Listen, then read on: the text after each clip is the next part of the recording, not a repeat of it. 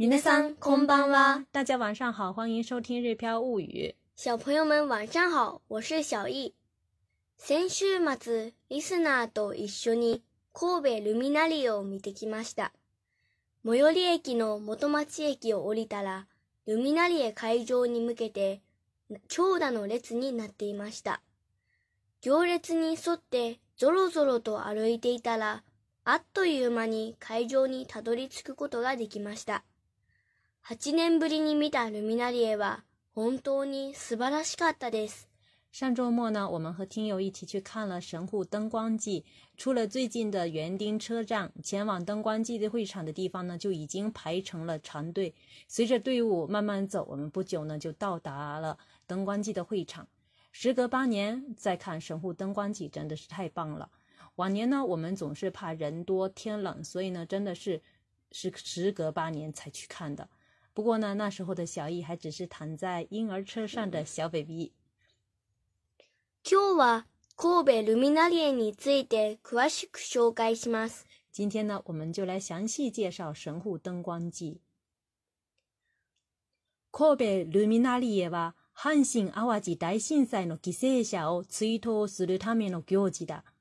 毎年10日ほどの開催となっている。期間中に300万人くらい訪れている。24回目となる今年は51万個の LED 電球も使用されたそうだ。光の回廊は270メートルも続いていた。10日間だけの開催でも5億円ほどかかったみたい。そのため、スタッフたちは募金を呼びかけていた。私も募金に協力した。ママは募金のつもりで1枚200円のルミナリエ限定くじを買った。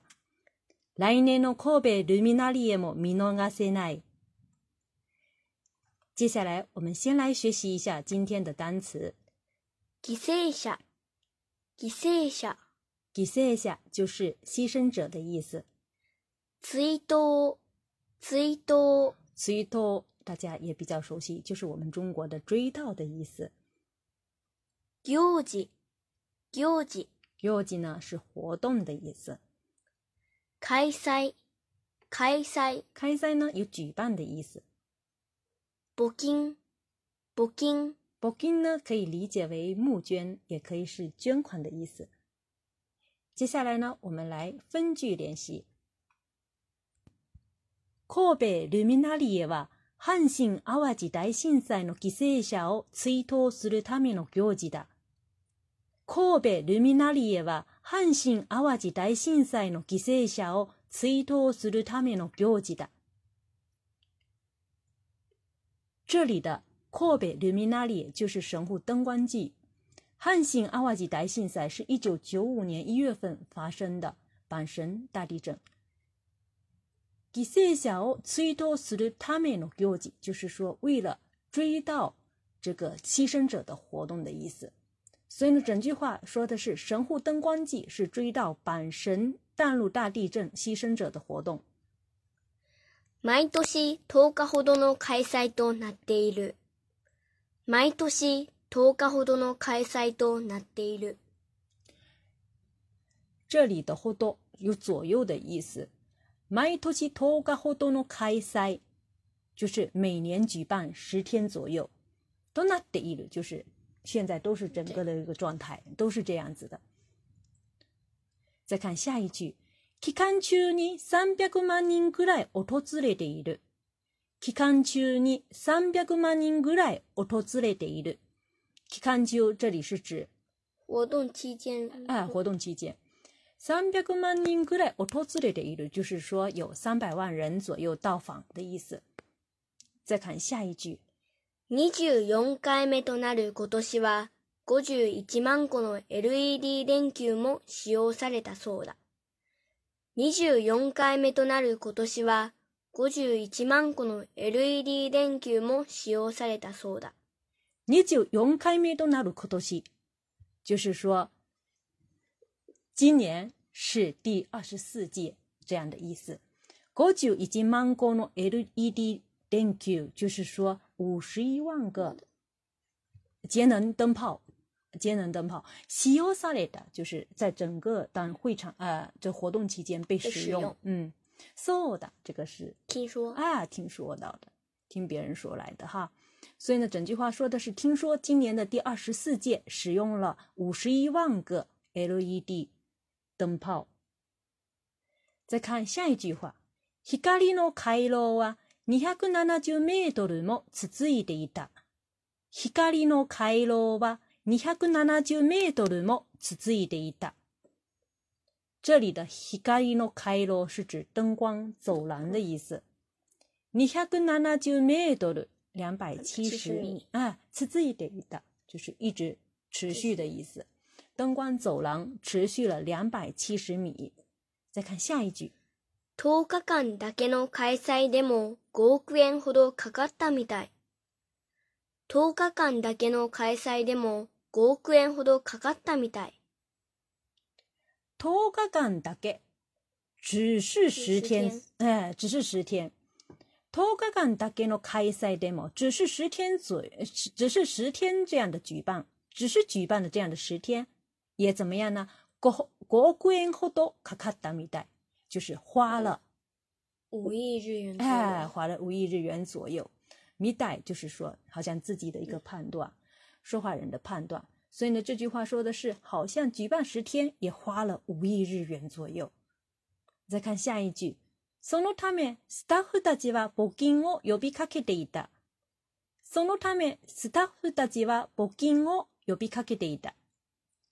募金を呼びかける是指呢呼吁 捐款的意思。staff 是那个工作人员的意思。整句话说的是，所以工作人员都在呼吁大家捐款。下一句，私も募金に協力した。私も募金に協力した。什么什么に協力する是指协助做做什么什么。那么这里募金に協力した意思其实就是说我也参加了捐款了的意思， 就是说这是小易说他也参加了捐款。下一句，ママは募金のつもりで1枚200円のルミナリエ限定くじを買った。ママは募金のつもりで1枚200円のルミナリエ限定くじを買った。因为在活动期间呢，他们有发行这个灯光季限定的这样子的彩票，所以呢，我那天呢就当做是自己捐款，就买了一张两百日元的灯光季限定的彩票。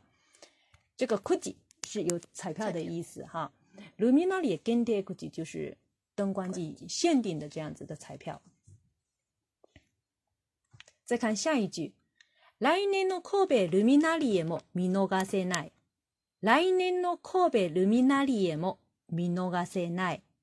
来年の神戸ルミナリエ就是明年的神户灯光季。見逃せない用到的动词本来是見逃す，是错过啊。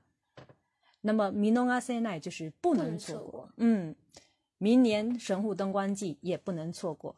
最后呢，我们再将全部的内容对话一遍。